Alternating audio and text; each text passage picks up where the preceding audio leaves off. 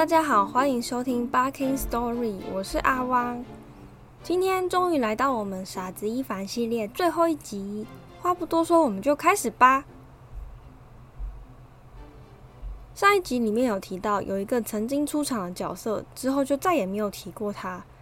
现在他要隆重归来，而且他就是我们本剧的大 boss 老魔鬼。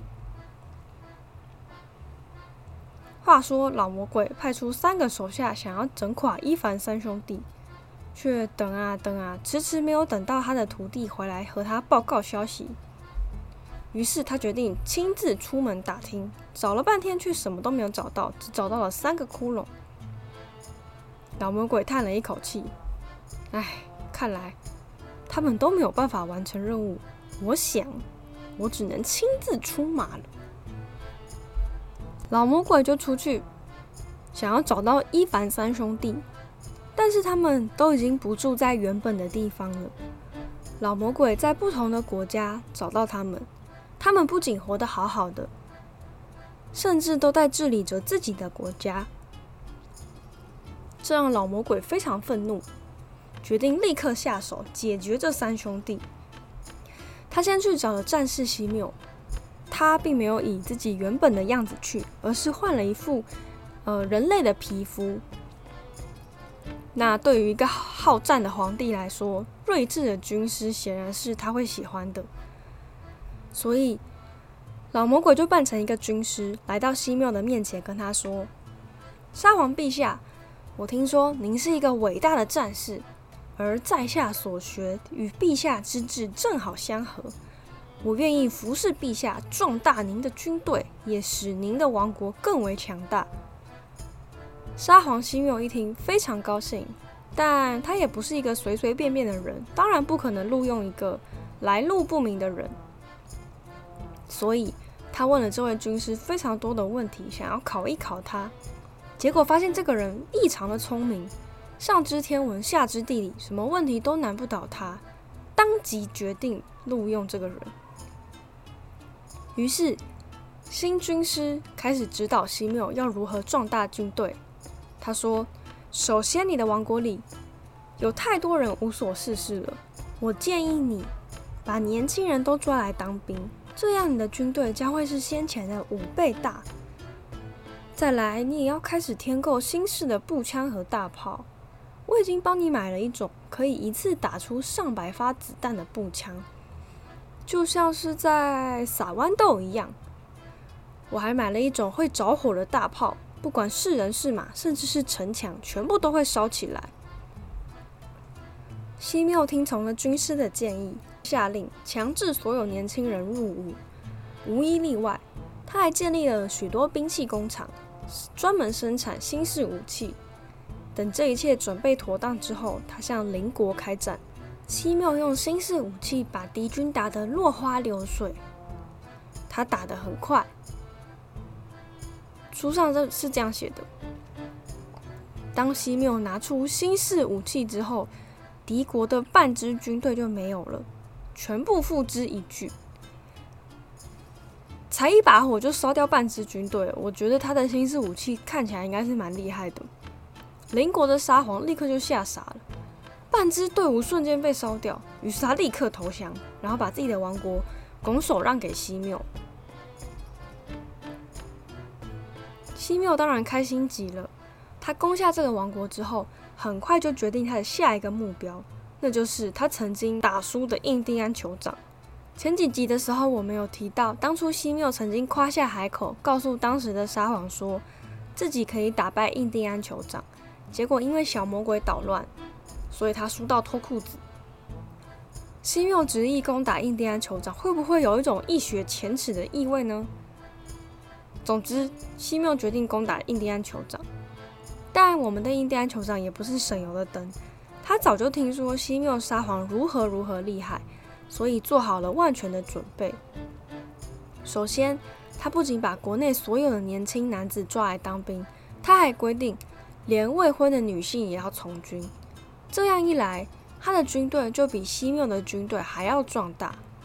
他也听说了西缪那些新型的武器，所以他也偷偷仿效了这些武器，还想到新的玩法，也就是飞到空中，把炸弹往下丢。要怎么飞呢？我也不晓得，因为托尔斯泰没有写。西缪原本觉得一切会像之前一样顺利，只要打一场仗就能够取得印第安酋长的国家，但是他这次完全失策。印第安酋长根本没有等到西缪拿出他那厉害的新式大炮，他直接派出了女兵部队向西缪的军队空投炸弹。书上写说，这些女兵向西缪的军队抛掷炸弹，就像撒蟑螂药那样。再加上他之前写印第安酋长派人飞到空中丢炸弹这个方式，所以我猜想这个画面应该是这些印第安女人透过某种方式。飞到空中，然后运用强壮的臂力将炸弹抛掷到地上。也就是说，他们不是像撒花瓣那样很优雅的撒，而是很有目标、很很用力、很精准的去投掷这个炸弹。但他们究竟是怎么飞的呢？不晓得。可是酋长只有指派女兵飞到空中，所以我想说，嗯，可能跟负重有关。可能是某种他们自己做的巨大滑翔翼，或者是呃印第安传说里面有一种叫做雷鸟的巨大神鸟。传说这种鸟振翅高飞的时候就会风雷乍起。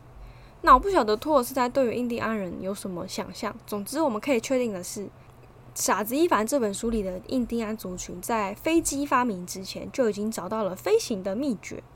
好，回到故事。当炸弹从空中落下，西缪的武器全部被炸毁。士兵看到从天而降的炸药，吓得四散逃跑，只剩下西缪一个人。这和他之前攻打印第安酋长的结果跟场景是一样的。于是，印第安酋长最终得到了西缪的国土。西缪丢下沙皇的位置给逃跑了。那大哥西缪这边搞定的差不多。老魔鬼就开始着手对付二哥塔拉斯。这一次，他变成一个商人，搬进塔拉斯的国家里。他没有直接去找塔拉斯，而是在王国里面开了一间专门印制货币的工作坊。他向那里的居民表示，他愿意高价收购各种东西。诶，只要你拿得出来的东西，他都愿意高价收购。诶，反正他可以自己印钞票嘛，钞票多的是。老魔鬼开始营业那天。整座城的人都来找他，把自己家里的东西拿去找他换钱。这样一来，大家都有多的钱，可以把之前欠的税缴一缴，之后的税呢，也就都可以按时缴，所以大家都很开心。最高兴的当然是塔拉斯沙皇了，因为百姓都能够好好缴税给他。他想，太好了，现在我的钱又更多了，真是多亏那个商人。既然钱变多了。我也能让自己住的地方变得更加金碧辉煌，所以塔拉斯决定要帮自己盖一座全新的宫殿。究竟塔拉斯想要怎样一座金碧辉煌的宫殿呢？没有人知道，因为根本盖不起来。不是盖不起来，应该说根本没有人来帮他盖。塔拉斯决定要盖皇宫的那天，他就向人民宣布，他愿意开高价购买木材和石块。并以高价聘请工人来帮自己盖这个皇宫。他以为大家都会像以前一样，为了他的钱蜂拥而至的排队为他工作。殊不知，所有的供应商都转头把木材、石块运到商人那里，工人也都往商人那里跑，因为商人开出的价钱更好。塔拉斯索性把自己的价码抬高，没想到商人的钱。比他又更多，开的价位比他还高，所以皇宫根本盖不成，只好不了了之。但事情不止这样，后来事情变得越来越严重。秋天的时候，塔拉斯想帮自己盖一座花园，他再次招兵买马，想请人来为自己种花，但所有人都把都跑去帮商人挖水池了，一样没有半个人来。为他工作。冬天的时候，塔拉斯想要买貂皮为自己做大衣，就派人去买。但使者回来告诉他，貂皮已经全部被商人收购，都已经做成地毯了。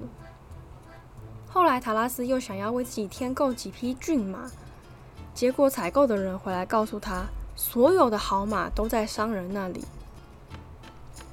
一年过后，塔拉斯想要买的东西都已经买不到了，因为商人买走了。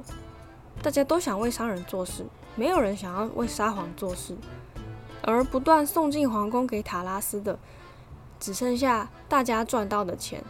他们用这些钱来缴税。塔拉斯的钱多到没有地方可以存放，他的居住环境也变得越来越没有品质。这个时候的塔拉斯已经没有心思去想要怎么样享受生活了，他只能想着他要如何生存下去，因为他现在几乎连住的地方都有问题了，住的空间越来越小，他的厨师、佣人都离开他去为商人工作了，就连食物也已经没有了。他派仅剩的仆人去市集帮他买点食物吃，却什么都买不到，因为都被商人买走了。盛怒之下，塔拉斯下令把商人逐出边境。但商人也不是省油的灯，索性他在王国的边界住了下来，然后继续做着和以前一样的事。大家也和以前一样，到边界那里和商人做生意，赚商人的钱。整个国家的物资就慢慢的往边界那里移动，塔拉斯的生活就变得越来越穷，越来越艰难。他已经很多天都没有东西吃了。他甚至听到谣言说，商人连自己的老婆都想要买走。塔拉斯就很害怕，但完全不知道该怎么办。这时候，战败的西缪逃跑到塔拉斯的王宫里，他跟塔拉斯说：“兄弟，帮帮我吧！”我被印第安酋长打败了，但塔拉斯只能跟他说：“我也已经自身难保了啊！哦，我已经好几天没有吃东西了。”看到这边，其实可以发现，不论是老魔鬼还是小魔鬼，他们在对付这两兄弟的时候，其实最终的结果是一样的。对付西缪就是让他吃败仗，让他的士兵都逃跑。只是小魔鬼是让西缪自己的武器没办法发挥作用，而老魔鬼是让西缪遇到比他原本拥有的更厉害的武器、更厉害的战术。那塔拉斯这边呢？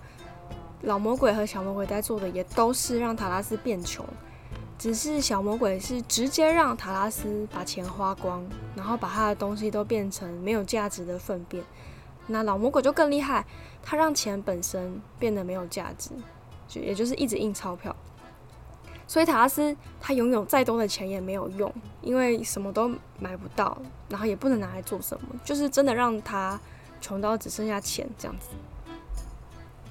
好，那成功整垮西缪和塔拉斯之后，现在只剩下伊凡要对付了。老魔鬼就再次变身，变成一个军师来找伊凡。他想要说服伊凡在自己的国家组织军队。他说。没有沙皇是没有军队的，陛下。沙皇都有军队，只要你同意，我就帮你在百姓中征召士兵，组织军队。伊凡想了一下，说：“嗯，好吧，那你就去做吧。记得要教他们把音乐演奏的生动一点哦。”老魔鬼开始招募士兵，他宣布，只要愿意加入。一个人可以得到一公升的伏特加，还有一顶红帽子。王国里的傻子都开始大笑，他们说：“什么啊？伏特加我们可以自己蒸馏啊！红帽子，哎，那也没什么大不了的。我们村里的婆婆也会帮我们做，要什么颜色就做什么颜色，还可以不同款式呢。根本就没有人愿意入伍当兵。于是老魔鬼只好去找伊凡，他说。”你的老百姓都是一些傻子，他们不愿意来。陛下，我们必须强制让他们加入。伊凡说：“呃，好吧，那就让他们强制加入吧。”老魔鬼就再次回去通知大家：“你们如果谁不加入军队，伊凡就会把你们处死。”这时候有一个傻子来到军师的面前说：“呃，你可以先告诉我。”我们当这些兵要做什么吗？诶，如果我们不加入军队，沙皇会处死我们。可是我听说当兵之后也会被杀死啊！老魔鬼回答：“呃，是有这个风险，但如果两军交战的话，嗯，虽然会有战死的可能，但也不一定一定会死啊。”这些傻子们一听，立刻变得很固执。他们说：“那那算了，我们就在家里等死好了，反正不论怎样都会死啊。”老魔鬼很傻眼，他说：“你们真是傻子诶！今天如果你们不来当兵，伊凡是一定会把你们处死。可是只要你们加入我的军队，不一定会战死啊。”傻子们开始陷入沉思。干脆他们去找伊凡。他们找到伊凡，说：“沙皇陛下，我们这里来了一个军师。他说，如果我们不当兵，沙皇陛下必定会把我们都处死。这是真的吗？”伊凡哈哈大笑：“啊，怎么会？嘿嘿，我一个人要怎么把你们所有人都处死啊？”那我觉得这里真的很有趣，可以看得出来。伊凡应该是没有所谓王权的概念，他并不晓得就是身为沙皇可以行使怎样的权利。好，那傻子们听到都很高兴啊，就跟伊凡说：“哦，那我们就不去当兵了。”伊凡也觉得，嗯，好吧，不当就不当啊，这也没有什么。老魔鬼眼看自己的计谋没有得逞，他想了一下，好像看到了问题出在哪里。这些傻子不觉得军队重要，一定是因为他们没有经历过战火的无情吧？于是，老鬼跑到一个遥远的国度，那里离伊凡的国家虽然遥远，但也住着一位沙皇。沙皇的名字叫做塔拉坎，不是塔拉斯哦。塔拉坎手下的军队是非常骁勇善战的，也很厉害。老魔鬼就跑到这个遥远的国度去阿谀奉承这个塔拉坎。他说：“去吧，去攻打叫做伊凡的沙皇。他的国家虽然没有什么钱，但是粮食和牲畜还是很多的。去打他，你绝对不会吃亏。”住在遥远国度的塔拉坎听了之后，决定出兵攻打伊凡。他集结了一大支军队，迅速进攻伊凡王国。国里的傻子都跑来找伊凡，他们说：“塔拉坎沙皇要来攻打我们嘞，陛下。”伊凡说：“嗯，好吧，就随他们吧。”话说到塔拉坎这边，当塔拉坎的军队通过边界的时候，他先派了一小队人先去探查一下伊凡的军队，但这一小队人找了半天，根本没有看到军队，不仅没有看到军队。连军队的消息都没有打听到，比如本来想要打听大概有多少人啊，武器有多少啊，但这些消息都没有，也没有人可以和他们交战。于是塔拉坎决定直接进攻，占领离他们最近的一个村庄。士兵冲进村庄里，那些傻农妇、傻农夫们也从家里跑了出来，他们看着外国士兵，一个一个都目瞪口呆。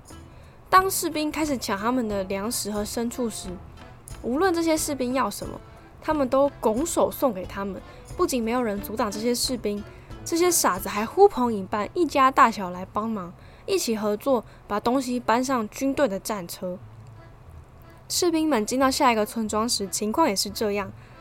无论去了几个村庄，遇到的情况也都是这样，没有人抵抗，大家都来主动把东西送给他们。甚至有人邀请这些士兵到自己家里住，他们对着士兵大喊：“诶，如果你们那里的居住环境很差的话，呃，欢迎搬到我们这里来住啊！”士兵一直前进，但都没有看到伊凡的军队，只看到普通的老百姓。他们在自己的村庄自给自足，而且还用自己努力得来的一切供应他们这些外人。士兵觉得这场仗打得真没意思。于是就收兵回沙皇塔拉坎那边，说：“请带我们到别的地方去吧，最好能堂堂正正的打一场仗。这里根本没办法打，我们在这里根本就是泰山压卵，没有办法有场真正的战斗。”塔拉坎很生气，命令士兵走遍整个伊凡的土地。他说。我现在命令你们拆毁这个国家里所有村庄农舍，烧毁他们的粮仓，杀光所有牲畜。如果你们都不听我的话，我就把你们处死。”士兵们对于突然暴怒的沙皇都吓呆了，所以连想都没有想，冲入村庄，拆毁农舍，烧掉粮食，还把所有牲畜给杀光。可是村里的傻子们还是没有反抗他们，傻子们一个一个放声大哭，老公公、老婆婆还有小孩们，大家都在自己的家门口嚎啕大哭。他们对士兵说：“你们为什么恩将仇报？”你们要什么就自己拿去啊！为什么要欺负我们？士兵们终于清醒过来，他们感到羞愧不已，觉得自己真是卑鄙无耻，所以整个军队决定不再继续前进，撤退回去了。老魔鬼看大势已去，决定换个办法。既然他无法用士兵整垮伊凡，那就用金钱吧。就像对付塔拉斯那样，他也要用钱来对付伊凡。老魔鬼变身成一个高贵的绅士，到伊凡的王国里住了下来。他跟四周的邻居、村民说：“啊，我来到这里，想要为你们做些善事，教会你们聪明才智。嗯，所以我要在这边盖房子，然后开一间店铺。”村民想一想，觉得嗯听起来不错哎，所以就都答应了。隔天早上，绅士带了一大袋的黄金，还有几张纸，来到村里的广场。他在广场大声的说：“各位，听我说，你们每个人都活得像猪一样。我来这里要教你们怎么生活。首先，你们来替我工作吧。我这里有一张房子的平面图。”只要你们按照这个图的样子帮我盖一栋大房子，我就会付钱给你们。他说完，就把黄金拿出来给他们看。傻子们都很惊奇，哇，这是什么东西呀？没有看过。他们以前都是以物易物，或者是用劳力来换东西。每个人都很好奇这个亮亮黄黄的东西，所以都抢着要帮绅士盖房子。绅士非常开心，心里想说：“事情发展真是顺利啊！我要用黄金买走这个国家所有东西，让伊凡什么也不剩。”傻瓜们争先恐后的拿了许多黄金，然后就送给村妇当项链首饰。村里的姑娘们把黄金拿去装饰辫子，年轻的小伙子人人都在大街上把玩黄金。又过了一阵子。大家都因为有了许多金币而不想再拿更多金币了，但是绅士的豪宅才只盖了一半，还有一大半还没盖好，粮食啊、牲畜什么的也都还没存到一年的份，所以绅士再次招募他们去他那里工作。但无论他拿出多少黄金想要雇佣工人，或开出多少价码要向傻子们收购食物、牲畜。大家都不理他，没有人替他工作，更没有人把东西卖给他。现在只剩下小孩子还会拿鸡蛋来换金币，其他人都对金币不感兴趣了。所以绅士连吃的东西也买不到。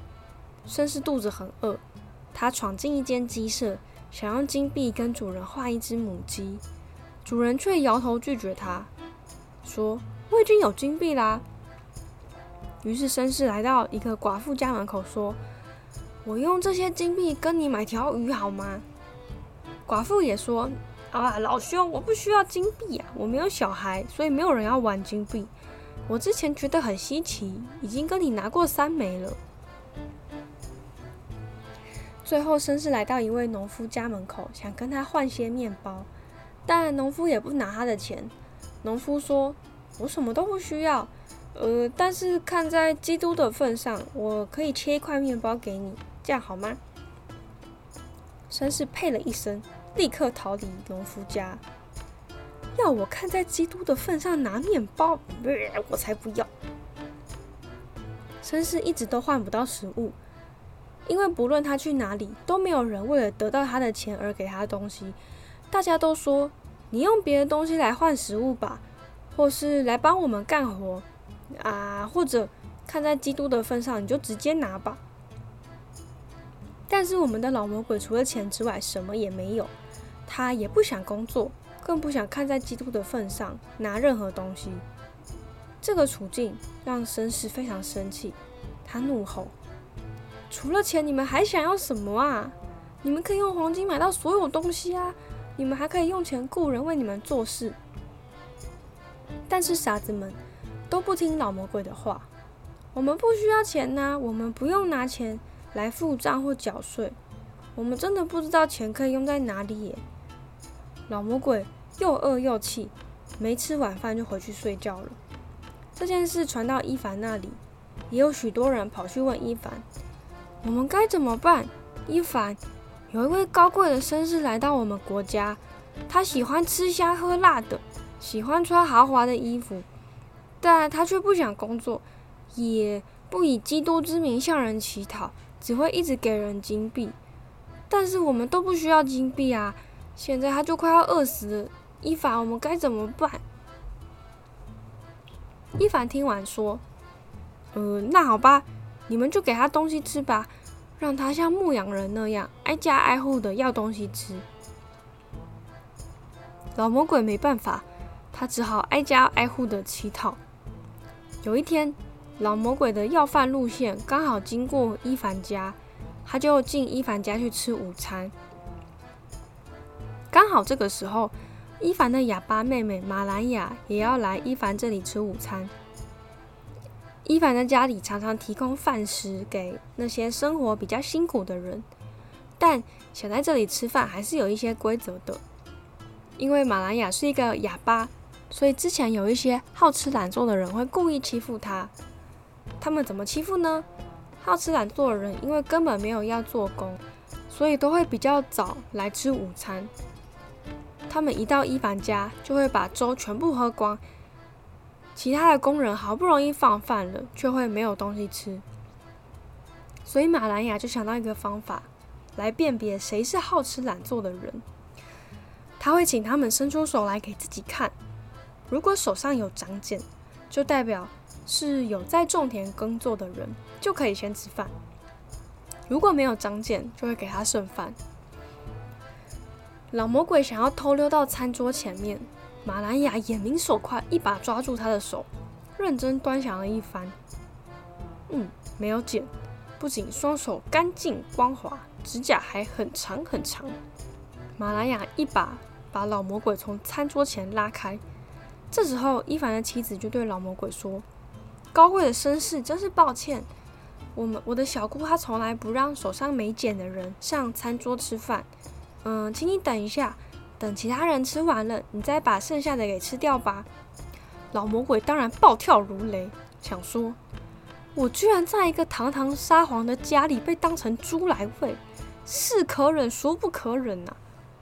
所以他气扑扑的跑去找伊凡。告诉我这是什么愚蠢的法律？要大家亲手工作？难道人只能用双手工作吗？你们的想法也太愚蠢了吧！你觉得聪明的人是用什么工作的？伊凡两手一摊，哎，我哪知道？我们只是傻子啊！我们一心想靠双手来劳动。老魔鬼继续愤怒，这是因为你们都是傻子。让我来教你们。教你们如何用脑子工作，到时候你们就会知道用脑子的成效比劳力好多了。伊凡一听，啊，原来是这样，他感到非常惊讶。难怪大家都叫我们傻子，原来这就是我们是傻子的原因啊！老魔鬼接着说：“但是用脑子工作可不是一件简单的事哦。你们因为我的手上没有长茧，就不给我东西吃。”那是因为你们不知道用脑袋工作有多困难，有时候甚至会头痛呢。伊凡说：“哈，你为什么要这样折磨自己呢，亲爱的朋友？这样说起来，你用双手工作不是比较轻松吗？”老魔鬼开始故作高贵，他说：“我这样受苦都是因为我同情你们这些傻子。我如果自己不受点苦。”你们就永远都要当傻子了。我一直都是靠脑袋工作的，现在就让我来教教你们吧。伊凡又惊喜又感动，他想：太好了，这样以后如果手酸了，就可以换成用脑袋工作。于是伊凡立刻昭告天下，说有一位高贵的绅士要来教大家如何用脑袋工作。他要全国人民都来学习。伊凡在王国里盖了一座很高的瞭望塔，楼梯很陡很陡，最上面有一个瞭望台。伊凡让绅士爬上塔顶，好让大家都可以在下面听到他说话。绅士上了塔顶之后。开始展开他的演讲，华丽的开场白，丰富扎实的内容。他边讲边盘算，打算等之后要结尾的时候，来个有力又振奋人心的高潮式收尾。他滔滔不绝，口若悬河，在台上尽情的演讲。台下的傻子们抬头看着他，每个人都感到很困惑。他们放下手边的工作。以为可以看到绅士向他们示范用脑袋工作是长什么样子，脑袋要怎么运作，哪边要用力吗？呃，要抬头还是要点头？可是老魔鬼却只是用他的言语，用说的来告诉他们，就算不用双手工作，也还是可以生活的。可是傻子们一点都听不懂，他们面面相觑，看着看着就回去忙自己手边的工作了。一整天过去，又来到第二天，老魔鬼都站在塔上没有下来过，继续说着他的长篇大论。他感到有一点饿，想要吃东西，但傻子们都没有想到要往高塔上送食物，因为他们以为老魔鬼的脑袋比手还要会工作，一定能为自己弄到食物，所以他们不需要费力爬上楼梯。因此，老魔鬼又在塔上站了一整天，一直演讲，一直演讲。傻子们一样来听他说，听完就走了。伊凡也问：“哎，那个绅士开始示范用脑袋工作了没啊？”其他人回答：“还没，诶，他还在叽里呱啦说个没完啊。”老魔鬼又在台上站了一整天。他的身体越来越虚弱。这天，他演讲到一半，身子一个不稳，往旁边歪了一下，头撞到了柱子。傻子们心想：“哇，原来是这样！他终于开始示范了。”有一个傻子跑到田里，告诉伊凡：“伊凡，伊凡，听说绅士开始用脑袋工作了。”伊凡很惊喜，带着老婆快快的前往瞭望台。当他们走到瞭望台时，老魔鬼因为饿扁了，身体虚弱的摇摇晃晃，站都站不稳，头不断的撞到柱子。突然，老魔鬼的脚一软，摔了一跤，就从楼梯上滚了下来，而且还是头朝下，并并棒棒连续撞击，这样滚下来。伊凡惊讶的说：“哇，这位绅士说的是真的啊！”用脑袋工作的时候，头真的会很痛诶。呃，这根本就不是有没有长茧的问题了，这头一定会肿一个大包啊！老魔鬼终于从楼梯最高的地方滚到楼梯最底层，他嘣，好大一声掉在地上。伊凡还想说上前查看，突然地面开始震动，土地出现一条大裂缝，老魔鬼恢复原本的样子，坠入地里。然后裂缝合起来，只留下一个大窟窿。伊凡这才反应过来，呃，怎么又是他？好恶心，好大一只！到这里，我们故事里的反派通通正式下线，他们不敌伊凡，都阵亡了。至于伊凡怎么样了呢？伊凡仍然活得好好的，许多人都涌入他的王国，他的两个哥哥也都跑到他那里。他继续供养他们，只要有人对他说“请养活我吧”，他就会答应他们，因为他丰衣足食，一切都很充足。而在伊凡的王国里，有一个习俗，就是手上有茧的人才可以上桌吃饭，没有茧的人只能吃剩下的饭。傻子一凡的故事到这里就正式结束了。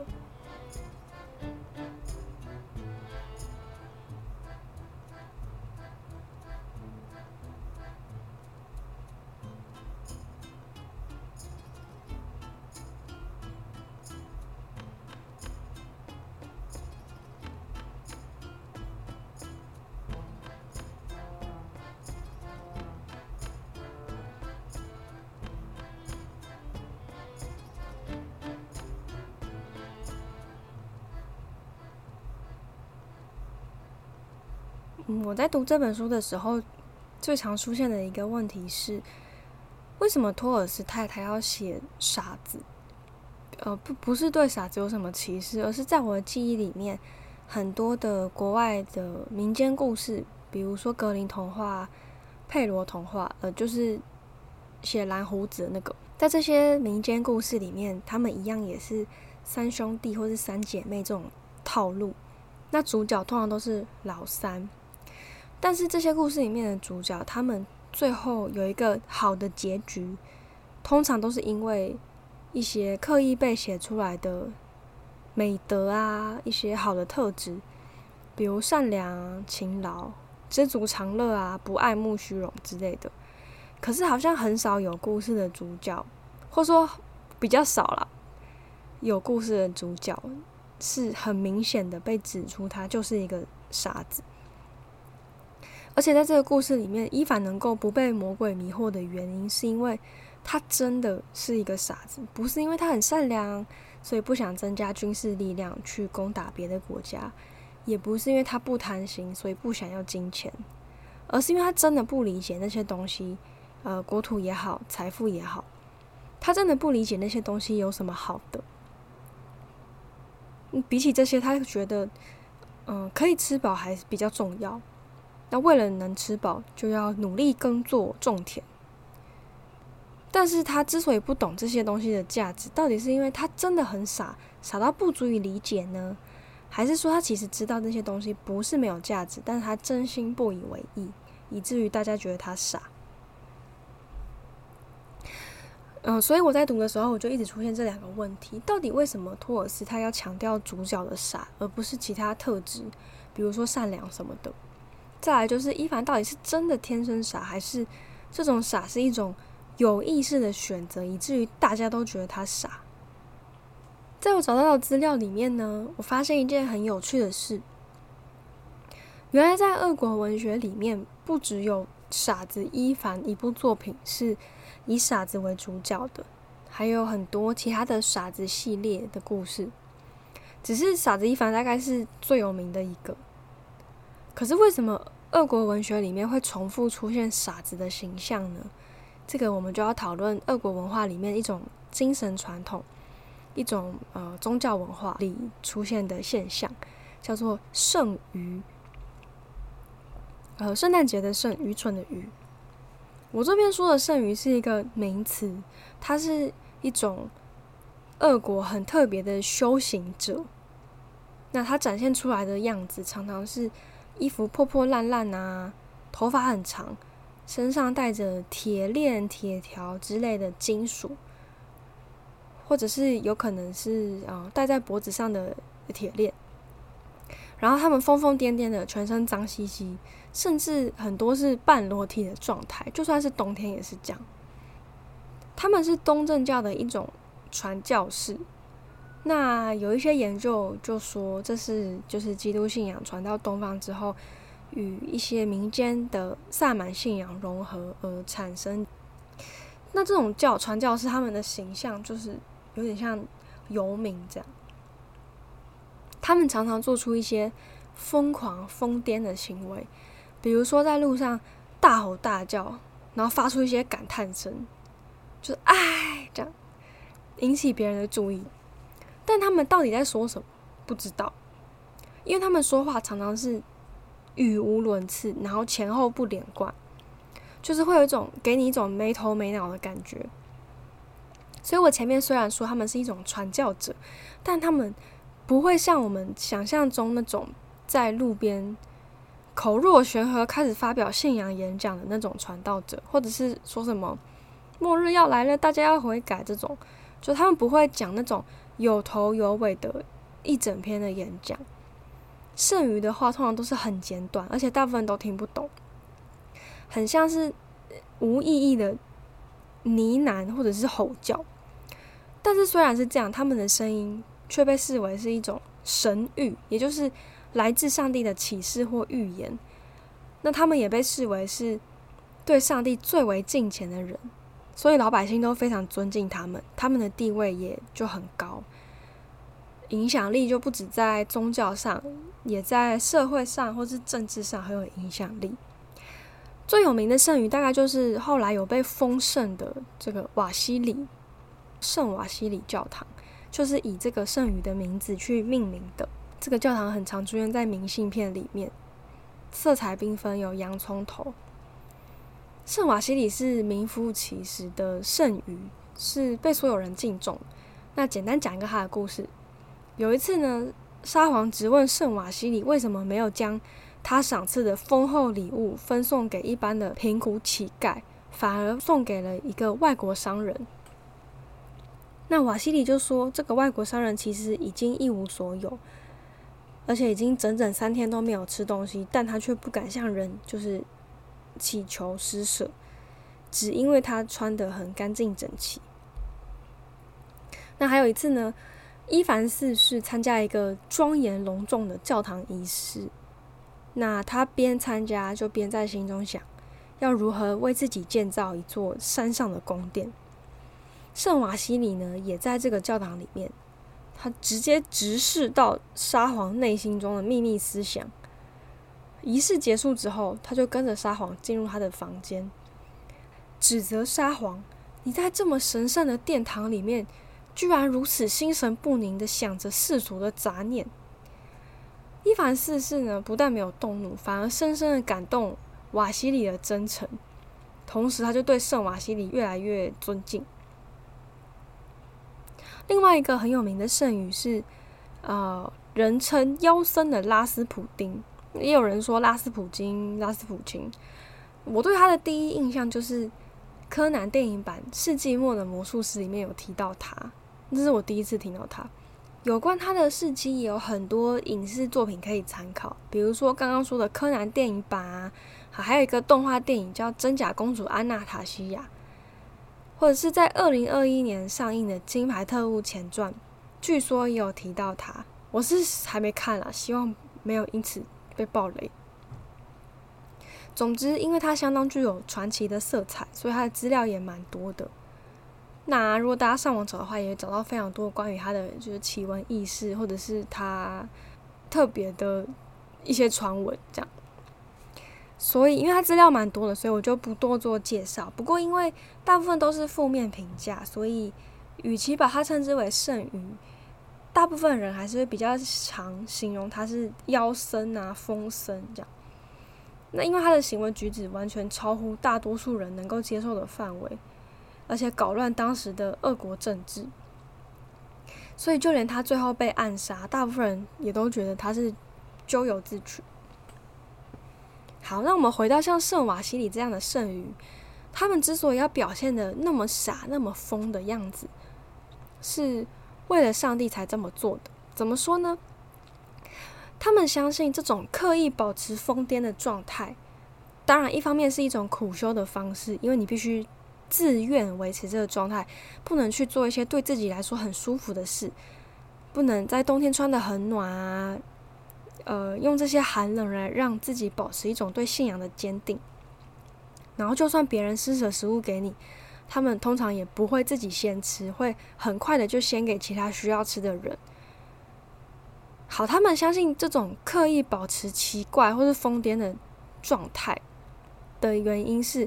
他们通过这种疯癫的行为，隐藏他们行善时的美德，就是他们希望他们虽然做了很多善事，讲了很多预言，但是大家不要因此把他们当成真理本身，或者不要把他们当成圣人，以至于他们就是取代上帝。那如果你能够傻到这个地步，傻到抛弃一切自尊啊、面子，抛弃这些常理，让大家觉得。你是真的因为傻，所以做这个决定，而不会想到你其实是因为善良，所以做这个决定。那大家反而会感谢上帝的，就是恩典。